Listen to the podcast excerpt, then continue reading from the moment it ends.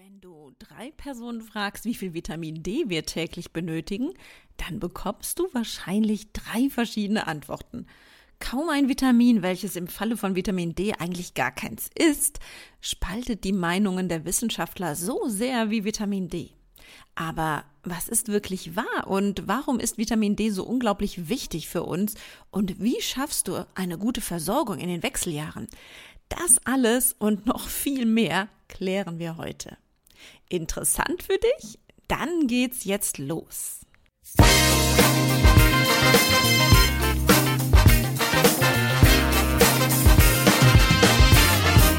Das ist euer Podcast für die Frau 40 plus. Hier geht es ums Abnehmen oder Gewicht halten, um die Wechseljahre Darmgesundheit und Achtsamkeit.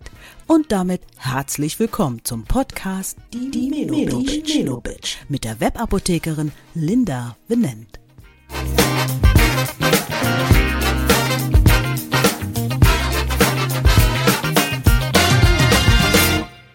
Heute mit der Folge, warum Vitamin D so viel kann, aber auch so viel Fragen offen lässt. Vitamin D hat schon eine lange Geschichte hinter sich, eine regelrechte Erfolgsstory, aber auch eine Geschichte voller Unverständnis, naja, und auch von Unerkanntsein und von Unausgesprochenem. Es fängt ehrlich gesagt bereits mit der Namensgebung an. Vitamin D, ein Vitamin oder eher doch ein Hormon? Vitamine, so wurde im frühen 20. Jahrhundert von dem polnischen Biochemiker Kasimir Funk angenommen, seien lebenswichtige Stoffe, die eine Stickstoffverbindung, eine sogenannte Aminogruppe enthalten und die wir von außen für unsere Gesundheit zu uns nehmen müssten. Daher prägte er 1912 den Begriff Vitamin aus dem lateinischen Vita für das Leben und Amin für diese stickstoffhaltige Verbindung. Mit der Entdeckung der einzelnen Stoffe und ihrer Bedeutung für die Gesundheit wurden dann an das Wort Vitamin einfach in alphabetischer Folge die Großbuchstaben A, B, C, D und so weiter angehängt. Erst nach und nach kam man dann auf den Trichter, dass nicht alle Stoffe eine stickstoffhaltige Verbindung haben. Pech. Der Name blieb aber. Und so haben wir auch beim sogenannten Vitamin D gleich mehrere Besonder- oder auch Ungereimtheiten. Es enthält zum einen auch keine Stickstoffgruppe. Es kann im Gegensatz zu den anderen Vitaminen zumindest teilweise von uns selber hergestellt werden. Und zu guter Letzt müsste es aufgrund seiner Wirkung im Körper eher in die Gruppe der Hormone oder Prohormone eingeordnet werden. Rein historisch gesehen blieb und bleibt es aber wohl bei dem Namen Vitamin D oder etwas richtiger Vitamin D3. Auch ich werde daher einfachheitshalber immer noch weiter von Vitamin D oder Vitamin D3 sprechen. Was die Zahl hinter dem Buchstaben zu bedeuten hat, dazu komme ich gleich noch, wenn wir über den Vitamin D-Stoffwechsel sprechen. Wie sieht denn unser Vitamin D-Stoffwechsel aus? Die Sonderstellung des Vitamin D lässt sich durch ein tolles Schaubild des Osteoporose Selbsthilfegruppen Dachverbandes e.V. erklären, welches ich dir in meinen Show Notes auf diewebapothekerin.de-vitamin D verlinke. Das Schaubild sieht für Chemie- und Biologieverweigerer zwar ein wenig wirr aus, wenn du magst, schau es dir mal an, aber ich versuche dir den Weg in unserem Körper und die Zuständigkeiten des Vitamin D einmal in Worten zu veranschaulichen. Aus einem sogenannten Provitamin, dem 7-Dehydrocholesterin, entsteht bei uns in der Haut durch den Einfluss von UVB-Strahlung Vitamin D3, das Cholecalciferol. Wir können also Vitamin D3 selber herstellen, benötigen aber einerseits Sonnenbestrahlung, genauer UVB-Strahlung, andererseits eine Vorstufe, die, wie der Name schon sagt, einen nahen Zusammenhang zum Cholesterin hat. Cholesterin kennen wir meist nur mit negativen Schlagzeilen, da ein zu viel davon im Blut mit Herz-Kreislauf-Erkrankungen in Zusammenhang gebracht wird. Die Vorstufe von Vitamin D3, also das 7-Dehydrocholesterin, ist nicht nur dessen Vorstufe, also vom Vitamin D, sondern auch Ausgangsstoff und somit Vorstufe unseres Cholesterins, welches zu unserem Fettstoffwechsel gehört. Hier sieht man mal wieder, wie eng alle unsere Stoffwechselbeteiligten, vor allem die Hormone, miteinander verstrickt sind. Über Fett und Fettsäuren habe ich dir schon ganz viel in den letzten Folgen der Menobitch erzählt. Das Cholesterin fehlt in der Fettreihe noch und daher geht es in der nächsten Folge der Menobitch genau darum, um das Cholesterin, welches viele von uns, ohne es zu wissen, in den Wechseljahren erhöht haben. Zurück zum Vitamin D3. Ist das Vitamin D3 in unserer Hautschicht mittels Sonneneinstrahlung gebildet oder haben wir es auch durch unsere Nahrung aufgenommen, dann wird es zunächst in der Leber in Calcidiol und zuletzt in den Nieren in Calcitriol umgewandelt. Calcitriol ist dann die eigentliche Wirkform, das Vitamin D-Hormon. Wahrscheinlich hast du auch schon einmal von Vitamin D2 gehört. Im Unterschied zu Vitamin D3, welches wir selber in der Haut herstellen oder auch durch tierische Nahrungsmittel aufnehmen können, ist Vitamin D2 im Wesentlichen aus pflanzlicher Herkunft und daher für Veganer und Vegetarier besonders interessant. Es wird angenommen aber, dass Vitamin D3 von uns besser verwertet werden kann und ist in der Verwendung bei uns in Deutschland daher deutlich der Favorit. Welche Aufgabe hat Vitamin D eigentlich? Wie ich dir in der letzten Folge zur Osteoporose ja schon erzählt habe, ist Vitamin D für den Knochenstoffwechsel verantwortlich. Es fördert hier unter anderem die Aufnahme von Kalzium und Phosphat aus dem Darm sowie den Einbau in die Knochen. Lange wusste die Wissenschaft auch nur von dieser wichtigen Beteiligung des Vitamin D3 oder Cholecalciferol. Die Hormonwirkung, die wir dem Calcitriol, also dem Umbauprodukt des Vitamin D, schon zugesprochen haben, lässt jedoch vermuten, dass das sogenannte Vitamin D3, wie die vielen anderen Hormone in unserem Körper auch, noch viel, viel mehr kann. So soll Vitamin D3 und seine aktiven Stufen über 2000 Gene und zahlreiche Stoffwechselvorgänge steuern. Regelrecht gestritten wird mittlerweile daher um die Entstehung vieler Krankheiten durch einen Vitamin D-Mangel. Nicht nur die Osteoporose kann bei Vitamin D-Mangel auftreten, sondern noch etliche andere Erkrankungen auch, was noch enormer Forschung bedarf. Welche Erkrankungen werden eigentlich mit einem Vitamin D-Mangel in Verbindung gebracht? Ein Vitamin D-Mangel wird also, wie gesagt, bei vielen Erkrankungen als beteiligende Ursache diskutiert. Denn anders als bei anderen Vitaminen ist eben ein Mangel von Vitamin D3 umfassender in vielen Bereichen spürbar. Wir dürfen nicht vergessen, dass Vitamin D3 eine steuernde Hormonwirkung hat. Natürlich fällt uns als allererstes der Mineralstoffwechsel ein. Das heißt, wir haben es mit Erkrankungen von Zähnen und Knochen zu tun, die über Karies und Zahnfleischentzündungen bis hin zur Osteoporose reichen. Als Einfluss auf Übertragungsstoffe im Gehirn kann bei einem Mangel die Psyche betroffen sein und Depressionen können entstehen. Dies kann ich übrigens aus eigener Beobachtung bei einem meiner Kinder bestätigen. Hier wurden die depressiven Verstimmungen durch den absolut niedrigen Vitamin D-Status durch mein Drängen über ein Blutbild wirklich schnell bestätigt und mit hoher Vitamin D-Gabe behandelt und nicht mit Psychopharmaka. Auch beim Schutz und der Regeneration von Nervenzellen spielt Vitamin D eine große Rolle.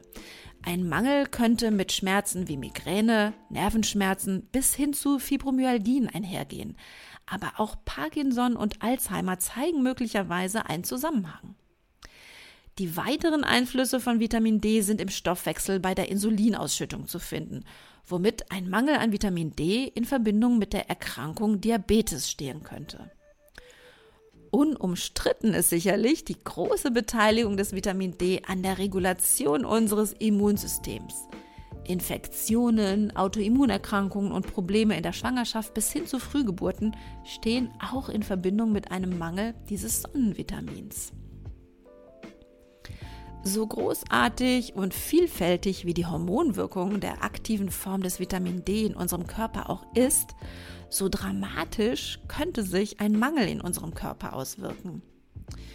Hierüber sind sich die Wissenschaftler nicht einig, obwohl doch eigentlich für viele dieser Erkrankungen die genaue Wirkweise und Beteiligung des Vitamin D im Stoffwechsel erforscht ist. Somit müsste sich doch im Umkehrschluss auch das Entstehen der Erkrankung bei dem entsprechenden Mangel erklären können.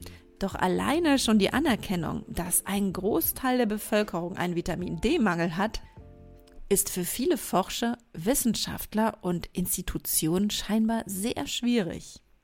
Für mich nicht nachvollziehbar. Gibt es doch zahlreiche Studien, die unseren allgemeinen Vitamin D-Mangel flächendeckend belegen. Ab wann spricht man eigentlich von einem Mangel an Vitamin D und wie kann man den bestimmen? Leider ist die routinemäßige Messung des Blutspiegels von Vitamin D keine Kassenleistung. Könnte damit doch so viel verhindert werden. Aber es wundert mich jetzt irgendwie mal wieder nicht, denn wir sind in Deutschland nun mal eher ein die Erkrankung behandelndes Völkchen und treiben so höchst ungern Prophylaxe. Als Kassenleistung wird dir der Vitamin D-Bluttest gewährt, wenn eine medizinische Notwendigkeit vorliegt. Dies muss vom Arzt begründet werden und liegt daher in seinem Ermessen. Wie dem auch sei, ich kann es dir eigentlich nur empfehlen, notfalls auf eigene Kosten den Vitamin D-Spiegel einmal bestimmen zu lassen. Gerne auch gerade zu einer Zeit, bevor es so richtig losgeht mit dem Sonnenbaden. Also nach einem trüben Winter zum Beispiel, um zu schauen, was hat das mit dir gemacht? Was sollte bei deinem Bluttest dann rauskommen? Im Blut wird das 25-Dihydroxyvitamin D, also das Calcitriol, bestimmt und international vielfach in Nanomol pro Liter, bei uns auch oft in Nanogramm pro Milliliter angegeben. Das heißt, es existieren meistens zwei Werte. Eine Konzentration von weniger als 50 Nanomol pro Liter, das sind 20 Nanogramm pro Milliliter, gelten als unzureichend. Bei Werten unter 30 Millimol pro Liter bzw. 12 Nanogramm pro Milliliter ist eine absolute Mangelsituation gegeben. Wünschenswert sind Calcitriolspiegel von mindestens 75 Nanomol pro Liter, also 30 Nanogramm pro Milliliter. Und dann steht da ergänzend ein Satz bestehend aus sieben Wörtern und trotzdem so bedeutsam, wenn es um die Blutwerte geht. Es steht da, Ausreichende Versorgung in Bezug auf die Knochengesundheit. Fragst du dich da vielleicht auch jetzt, wie dann die ausreichende Versorgung in Bezug auf die grundsätzliche Gesundheit aussieht? Da gab es ja vom Vitamin D doch noch ein paar andere Beteiligungen in unserem Körper in Bezug auf unser Wohlergehen. Psyche, Herz-Kreislauf, Stoffwechsel und nicht zu vergessen unser Immunsystem. Befragst du also jemand anderes, zum Beispiel das Vitamin D Council, dann bekommst du andere Antworten. Und die sind folgende. Ideale Werte liegen bei 40 bis 80 Nanogramm pro Milliliter und Werte zwischen 30 und 40 Nanogramm pro Milliliter seien noch nicht ausreichend. Zur Erinnerung, bei uns werden diese 30 Nanogramm pro Milliliter als wünschenswert und ausreichend angesehen so die DGE. Allerdings, ich wiederhole noch einmal gerne, in Bezug auf die Knochengesundheit. Die Frage, die sich nun dabei stellt, ist, welche Werte sind sinnvoll zu erreichen und wie erreiche ich diese Werte? Meine Antwort darauf, das kommt ganz darauf an. Also das kommt ganz darauf an. Worauf? Naja, zum einen, wen fragst du nach der Empfehlung, beziehungsweise wem glaubst du? Und zum anderen, welchen Ausgangsstatus hast du? Also, wie sieht dein Vitamin D-Status im Blut überhaupt aus? Und damit du nicht ganz im Ungewissen bleibst bei den vielen unterschiedlichen Ansichten, möchte ich dir gerne heute ein paar Anhaltspunkte geben. Wie viel Vitamin D benötigen wir also am Tag? Bei dieser Frage hat das Vitamin D eine spannende Geschichte hinter sich. Die Forschung arbeitet stetig weiter und die richtige Dosierung für eine optimale Vitamin D3-Versorgung ist immer noch umstritten und oft sehr unterschiedlich angegeben. Genauso wie es gerade eben gehört, unterschiedliche Aussagen darüber gibt, welcher Blutwert als normal oder optimal oder gesund gilt. Ich versuche dennoch einmal etwas Licht für dich ins Dunkle zu bringen. Zunächst müssen wir mehreres klären. Zum einen, was hat es bei der Zufuhrempfehlung, also unserem täglichen Bedarf an Vitamin D, mit Mikrogramm oder den Angaben zu Dosiseinheiten auf sich? Zum anderen, wenn wir von Zufuhrempfehlungen sprechen, und das habe ich ja schon angesprochen, um wen geht es hier gerade? Säugling, junger Mensch, alter Mensch und gibt es bereits Vorerkrankungen? Aber dazu gleich mehr. Die Dosis von Vitamin D3 wird bei den Zufuhrempfehlungen auf zwei Arten angegeben. Entweder in Mikrogramm oder in I.E. was für internationale Einheit steht. Im englischsprachigen Raum findest du auch I.U. was für International Unit steht. Und das gleiche bedeutet wie I.E. Dabei entspricht ein Mikrogramm 40 I.E. oder I.U. Wenn du schon einmal ein Vitamin D3-Medikament in Händen gehalten oder eingenommen hast, entweder du selbst oder auch für eins deiner Kinder, dann stand dort vielleicht 500 oder 1000 drauf. Auf Medikamenten sind meistens nämlich die I.E. also die internationalen Einheiten angegeben. Säuglingen werden Vitamin D-Tabletten zur Rachitis-Prophylaxe in jedem Fall im ersten Lebensjahr verordnet und die empfohlenen 400 IE pro Tag entsprechen für Säuglinge also dann 10 Mikrogramm Vitamin D3 oder Cholecalciferol. Wenn jetzt die DGE, also die Deutsche Gesellschaft für Ernährung, Zufuhrempfehlungen herausgibt oder du auch woanders vom Bedarf an Vitaminen und Spurenelementen liest oder hörst, dann geht es dabei fast immer um den Bedarf gesunder Menschen. Es geht um den täglichen Bedarf, um sich gesund zu erhalten. Ich denke, so heißt es wahrscheinlich richtigerweise. Die Ausgangslage des einzelnen Menschen ist dabei nicht berücksichtigt. Also wird nicht berücksichtigt, ob eine Unterversorgung schon vorliegt oder vielleicht Erkrankungen vorhanden sind, die einen höheren Bedarf an dem ein oder anderen Stöffchen benötigen. Um das aber besser zu verstehen, fange ich noch einmal anders an bei den sogenannten Zufuhrempfehlungen selber. Und diese sind so variantenreich wie die Farben unseres Regenbogens.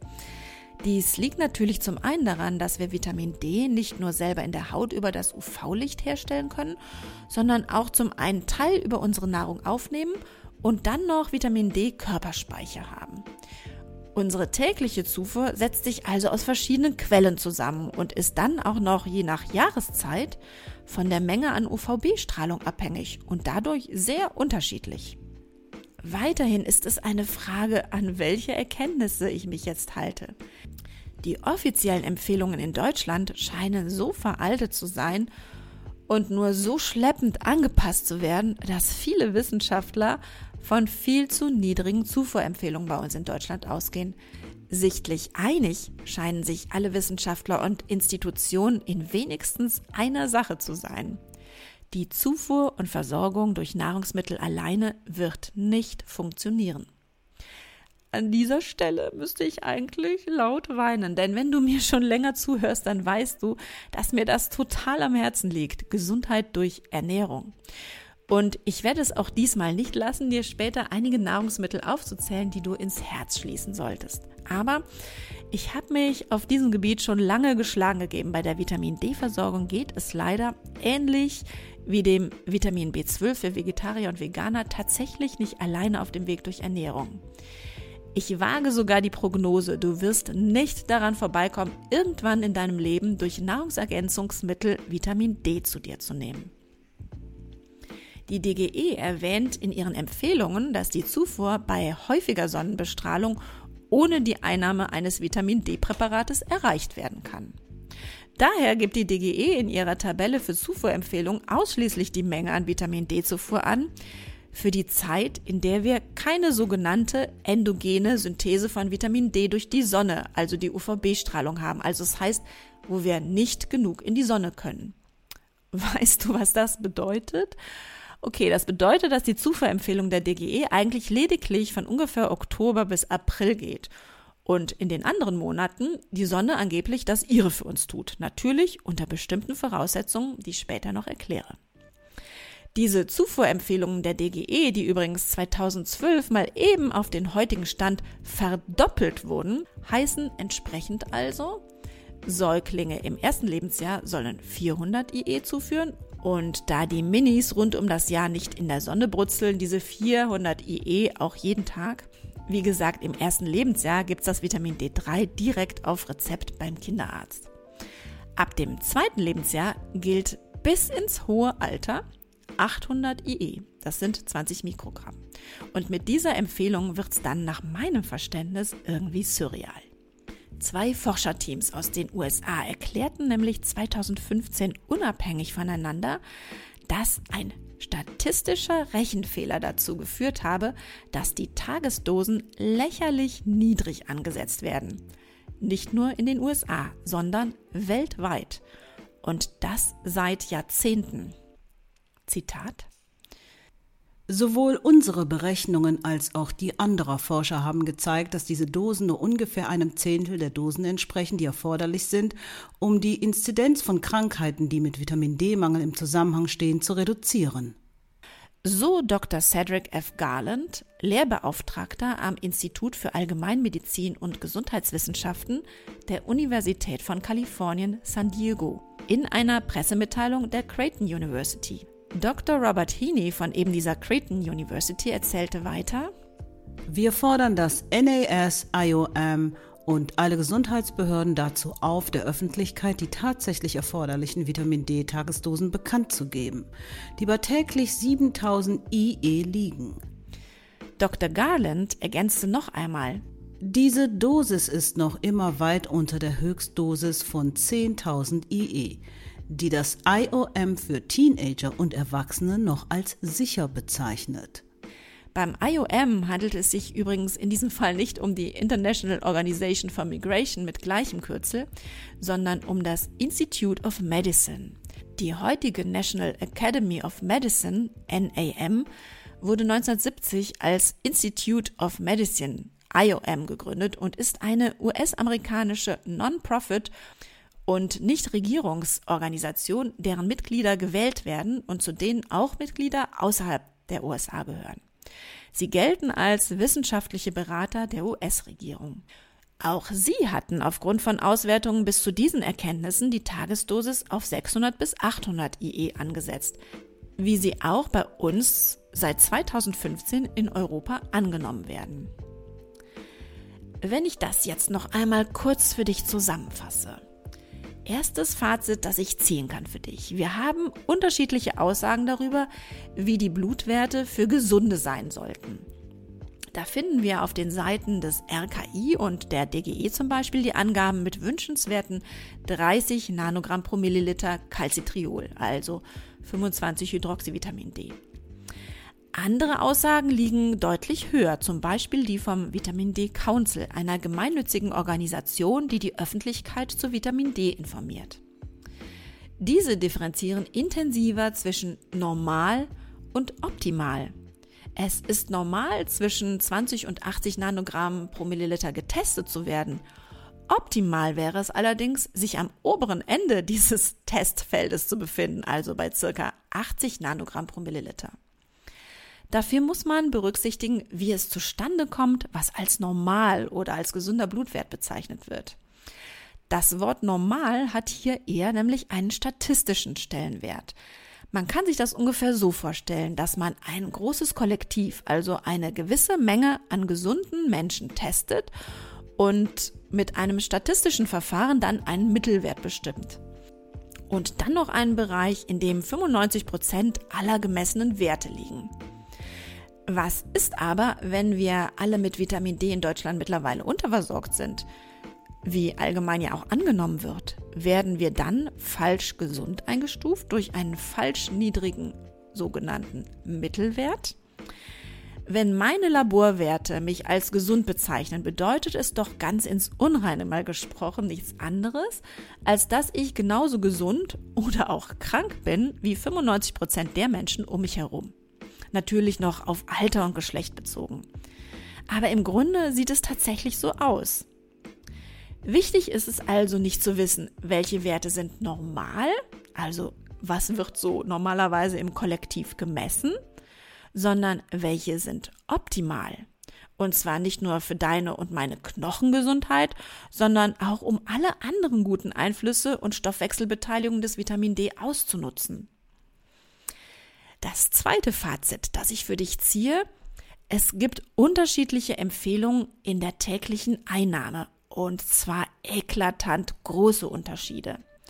Empfehlungen reichen von 800 IE Zufuhr, wenn keine eigene körperliche Produktion möglich ist, also in den Wintermonaten, bis hin zu, egal wann, 5000 oder gar 7000 IE täglich, nachdem ein statistischer Rechenfehler aufgedeckt wurde. Jedoch nehmen diese Informationen nicht alle Institutionen an. Es scheint, dass sie bei uns nicht wahrgenommen werden. So auch in den sogenannten Dachregionen nicht, also in Deutschland, Österreich und der Schweiz nicht. Ja, aber wie soll man da noch durchsteigen und wie ist das zu bewerten? Ohne jetzt Wissenschaftler zu sein, ist dies total schwierig zu bewerten, denn man müsste wahrscheinlich alle Studien mal mit offenen Augen lesen und auch hier wieder vor Lobbyismus auf der Hut sein. Man kann aber mit ein wenig Verstand vielleicht mal ein paar Dinge abwägend betrachten. So zum Beispiel kann man rein exemplarisch berechnen, wie viel Vitamin D in der Haut produziert wird, wenn wir den Empfehlungen zum Sonnenbaden folgen die uns die Zufuhr von außen ja im Grunde ersparen soll. Also wir sollen ja durch Sonnenbaden gut gerüstet werden. Von O bis O in die Sonne ist die Devise, also von Ostern, so ab Ende März bis Mitte Oktober.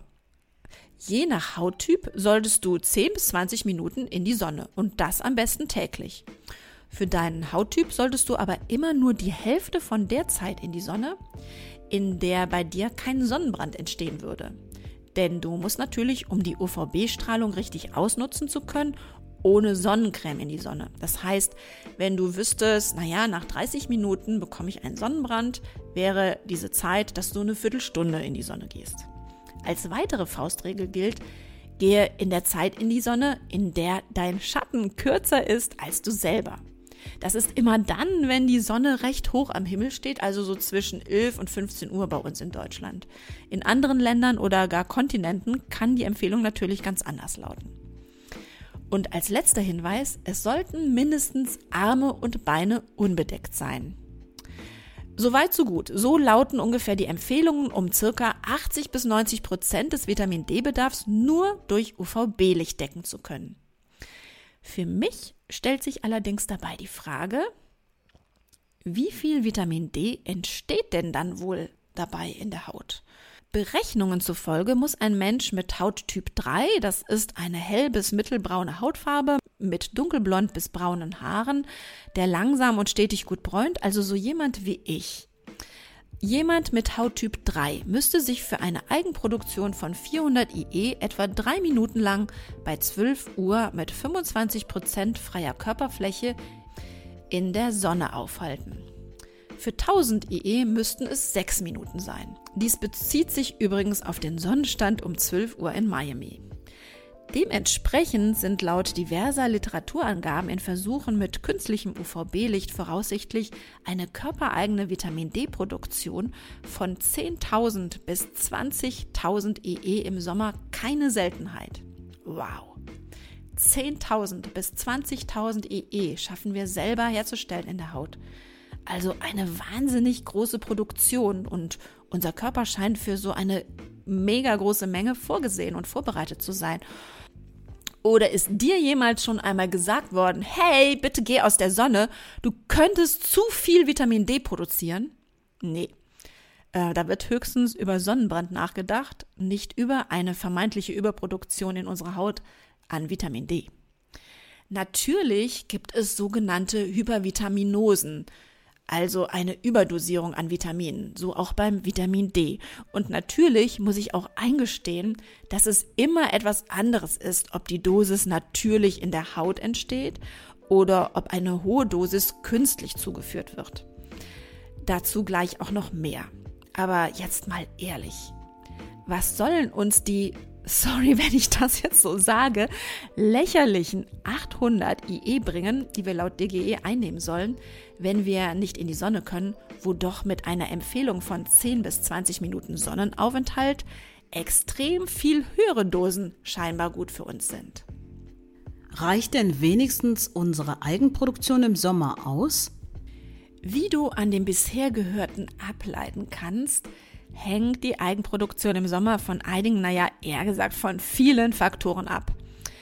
Einer der wichtigsten Faktoren neben des Sonnenstandes, also der Uhrzeit und der Dauer unter dem UVB-Licht, ist tatsächlich die eigene natürliche Hautfarbe oder auch die Hautbeschaffenheit. Zum einen verlieren wir, je älter wir werden, die Vitamin D-Synthesefähigkeit, so dass wir im Alter dann etwa viermal weniger hauteigenes Vitamin D produzieren. Das ist nicht gut. Benötigen wir doch ehrlich gesagt gerade im Alter ganz viel davon, wenn wir nur an Osteoporose-Prophylaxe oder an unser Immunsystem denken. Davon abgesehen, wenn ich auf meine älteren Kunden treffe, stelle ich eher sogar fest, dass diese im Alter tunlichst die direkte Sonne meiden, also sicherlich nicht auf natürliche Art und Weise ihren Vitamin D-Bedarf decken. Zum anderen ist es auch so, je dunkler der Hauttyp, desto mehr UVB-Strahlung wird von der Haut absorbiert und dadurch die Bildung von Vitamin D deutlich herabgesetzt. Die Bildung kann bis zu zehnmal länger dauern. Je dunkler der Hauttyp, desto weniger legt sich derjenige in die Sonne und macht Besonnungskultur. Daher haben es dunkelhäutige Menschen viel, viel schwerer, einen guten Vitamin D-Spiegel zu bilden. Dunkelhäutige Menschen, die ihrer genetischen Herkunft nach einen viel höheren Sonnenstand gewöhnt sind, trifft unsere sehr viel niedrigere Einstrahlungswinkel der Sonne dann auch echt noch doppelt hart. Es scheint aber, dass hier unser körpereigenes System mal wieder seine ganz eigene Idee gehabt und auch vollzogen hat. Denn bei dunkelhäutigen Menschen hat man festgestellt, es wird zwar ein deutlich niedriger Vitamin D-Spiegel im Blut gemessen, jedoch laut einer großen Studie, Veröffentlichung im Ärzteblatt 2013, nicht unbedingt eine niedrigere Knochenmineraldichte im Vergleich zu hellhäutigen Menschen. Oftmals sogar das Gegenteil. Die Erklärung hierzu ist eine geringere Konzentration des Vitamin D-Bindungsproteins, DBP, im Blut was scheinbar ein genetisch bedingter Schutzmechanismus dunkelhäutiger Menschen ist. DBP lässt eine ausreichende Vitamin D-Wirkung bei deutlich geringerer Vitamin D-Bildung und Speicherung zu. Denn evolutionsgeschichtlich ist es ja so, dass in Herkunftsländern dunkelhäutiger Menschen es möglich ist, sich tagtäglich auch in unserem sogenannten Winter der Sonne auszusetzen und eine Speicherung nicht unbedingt vonnöten ist. Dunkelhäutige Menschen zählen daher aber in nördlichen Breitengraden zu einer Vitamin D-Mangel-Risikogruppe. Und mit nördlichen Breitengraden meine ich auch schon uns, also Deutschland. Und wenn ich ehrlich bin, alle meine dunkelhäutigen Freunde und Freundinnen sind nicht gerade erpicht darauf, in der Sonne zu brutzeln. Also diese sogenannte Bräunungskultur gibt's da einfach nicht. Das kann man ja auch verstehen, denn für sie ist es ja noch heißer. Denn trage mal selber ein dunkles T-Shirt, dann weißt du, was ich meine. Aber umso wichtiger ist es auch für sie, immer wieder ihren Vitamin D-Status überwachen zu lassen. Es spielt also vieles eine Rolle. Hautbeschaffenheit, dann die Pigmentierung der Haut, Aufenthaltsdauer in der Sonne und so weiter. Und nicht zuletzt auch noch unser Darm.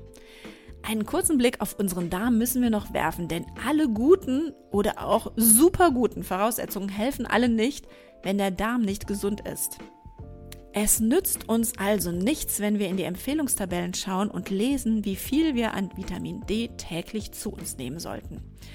Der Tagesbedarf sollte sich immer bei jedem Einzelnen danach richten, welche Dosis führt bei dir persönlich zu welchem Blutwert. Du bist mit deiner Ausgangssituation, sprich deinem Blutwert und einer gegebenenfalls vorhandenen Mangelsituation, deiner Hautbeschaffenheit und deiner Hautpigmentierung, deiner Darmgesundheit, deinem Alter, deiner täglichen Zeit in der Sonne, deiner Ernährung, deinen übrigen Erkrankungen und so weiter. So unterschiedlich, als dass du wirklich an die Empfehlung von 800 IE glauben darfst. Die Wahrheit wird wahrscheinlich bei einem sehr viel höheren Bedarf tagtäglich bei dir sein. Verschiedenste Studien kamen einhellig zu dem Schluss, dass aus allen drei Quellen Sonne, Nahrung und Speicher insgesamt 3000 bis 5000 EE benötigt werden, um einen beliebigen Vitamin D-Spiegel effektiv und langfristig vor allem stabil zu halten und bei diesen 3000 bis 5000 EE sprechen wir von einer täglichen Dosierung. Das ganze Jahr über, auch im Sommer. Wird so dosiert, auch im Sommer eben, ist es auch im Winter möglich, bei gleichbleibender Dosierung das ganze Jahr hindurch von den Speichern zu profitieren, bei geringerer Sonnenexposition eben im Winter. Sind die Speicher jedoch leer, was bei den meisten von uns vermutet wird, so sind weit höhere Dosen nötig, um die Speicher erstmal aufzufüllen und auch langfristig wieder zu füllen. Bei einem meiner Kinder konnte ich dieses Phänomen der leeren Speicher mit depressiven Verstimmungen und einer Besserung durch eine verordnete Anfangsdosierung über drei Wochen lang von 20.000 IE täglich beobachten. Seit dieser Zeit bestimmen wir übrigens unseren Vitamin D-Status jährlich. Auch die bereits erwähnte US-Gesundheitsorganisation Institute of Medicine IOM nennt ganz andere tolerable Dosierungen als unsere Institution. Auch hier wird die tägliche Dosis auf ungefähr 4000 IE für Erwachsene angehoben. Die verschiedenen Quellen verlinke ich dir wie immer auf meiner Webseite unter die webapothekerin.de slash Vitamin D. Informiere dich hier gerne für deine Gesundheit. Und wie sorgen wir jetzt für einen guten Vitamin D-Spiegel in unserem Körper? Und gibt es eine Überdosierung? Ich hatte ja versprochen, noch etwas zur Ernährung zu sagen. Ich kann halt auch nicht anders. Die Ernährung alleine schafft es nun leider ja nicht, dich ausreichend mit Vitamin D zu versorgen. Dennoch, der Vollständigkeit halber, 200 IE erhältst du durch 4 Eier, 20 Gramm Hering, 150 Gramm Pilze, 150 Gramm Avocado, 250 Gramm Rinderleber, 500 Gramm Käse. Okay, auf den Käse bezogen. Wer möchte schon 10 Kilogramm Käse tagtäglich essen? Deswegen, so bleibt uns wirklich nur diese gute Versorgung mit der UVB-Strahlung, sprich ab in die Sonne mit dir, so oft wie möglich, aber bitte nur bis kurz vor dem Sonnenbrand. Und als letztes und beim Vitamin D unumgänglich Nahrungsergänzungsmittel mit Vitamin D. Kennst du deinen Vitamin D-Spiegel nicht, gelten als sichere Dosierung, als Mittelwert aller erdenklichen Studien und auch internationalen Empfehlungen, nur nicht, wohlgemerkt in Deutschland, Österreich und in der Schweiz, 4000 IE täglich. Besser wäre es jedoch, den Vitamin D-Status bestimmen zu lassen und dann zu kennen, damit du dich an den optimalen und nicht an den normalen Blutwert für dich herantasten kannst. Und da darfst du gerne an die 80 Nanogramm pro Milliliter denken. Gerne darf es hier nämlich ein bisschen mehr Vitamin D sein im Blut, wenn du verstehst, was ich meine. Ein Wort noch zu den möglichen Überdosierungen von Vitamin D. Ja, auch die gibt es. Und eine dauerhafte Überdosierung löst auch wirklich gesundheitliche Beschwerden aus, die vor allem mit einem erhöhten Kalziumspiegel einhergehen. Auch von akuten Nierenversagen wird berichtet. Welche Dosierungen wurden hier eingenommen? Wir sprechen hier von dauerhaften Dosierungen über 10.000 bis 50.000 IE, die diese Patienten eigenmächtig zu sich nahmen, ohne ihren Anfangsstatus zu kennen und ohne zwischendurch Blutkontrollen durchzuführen. Damit möchte ich dir die Angst vor höheren Dosen nicht geben, sondern eher nehmen. Du kannst nichts falsch machen, wenn du deine Werte kennst und hier auf einen optimalen Blutwert hinarbeitest. Sind deine Werte wirklich niedrig, sind auch zu Beginn der Therapie, wie bei meinem Kind verordnet, schon mal höhere Dosen mit 20.000 IE ärztlich verordnet üblich. Da lässt du dich dann am besten von deinem Arzt beraten. Lasse dich wirklich immer wenn du höhere Dosen einnimmst, begleiten und deine Werte auch während einer Therapie auf Erfolg überprüfen. Kann man denn auch Krankheiten damit heilen? Das wäre schön. Ich kann es dir nicht beantworten, aber es wird auf diesem Gebiet ganz viel geforscht und ich werde dir sofort davon berichten, wenn es Neuerungen gibt. Die Beteiligung eines niedrigen Vitamin D-Spiegels an den verschiedenen erwähnten Erkrankungen ist unumstritten. Und wenn du von einer dieser Erkrankungen betroffen bist oder unter vielen Infekten leidest oder dich schlapp und müde oder gar depressiv fühlst, dann gehört in die Diagnostik, also in deine Diagnostik, die bei dir gemacht wird, auf jeden Fall auch neben anderen Diagnostiken die Bestimmung des Vitamin D-Spiegels dazu. Ein Krankheitsbeispiel habe ich in der Apotheke bei Kunden und eben in meiner eigenen Familie schon erleben können und zusätzlich auch Berichte hierzu im Internet gefunden, nämlich dass bei Depressionen zu wenig und größtenteils sogar gar nicht auf den Vitamin D-Status geschaut wird. Meist ist in Bezug auf Krankheiten wirklich die Prophylaxe durch gute Blutwerte besser, als erst die Erkrankung zu haben und dann heilen zu müssen. Dennoch schadet es nicht, auch bereits bei vorhandenen Krankheiten auf mehr als nur das übliche große Blutwert zu schauen. Also mal den Vitamin D-Spiegel zu bestimmen, den Eisenwert zu bestimmen, zu gucken, wie die Mineralstoffe verteilt sind und wie die Spurenelemente sind. Das ist wirklich empfehlenswert. Zum Schluss dieser Folge möchte ich dich ermutigen, nicht nur daran zu glauben, dass uns die Sonne gut versorgt, sondern dir das schwarz auf weiß durch einen Bluttest bestätigen zu lassen. Ermutigen möchte ich dich auch, einen höheren Blutwert an Vitamin D anzustreben als den, der als normal gilt. Denn wir Normalen, also deine Vergleichsgruppe sozusagen, die sind ja alle unterversorgt. In diesem Sinne danke ich dir jetzt fürs Zuhören und freue mich, wenn du mir auf Apple Podcasts oder Spotify folgst und die Menobitch abonnierst. Wenn du Lust hast, hinterlass mir auch eine 5-Sterne-Bewertung. Auf meiner Webseite, die webapothekerin.de slash show, findest du auch alle anderen Folgen, wie zum Beispiel zur Osteoporose, zum Fett, zu Hitzewallungen, Schlafstörungen und noch viel mehr. Schau dich da einfach mal um.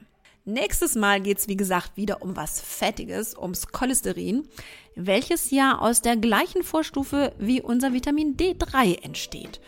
Und die Wissenschaftler, ehrlich gesagt, auch ganz schön ins Schwitzen bringt. Bis zum nächsten Mal, deine Webapothekerin Linda.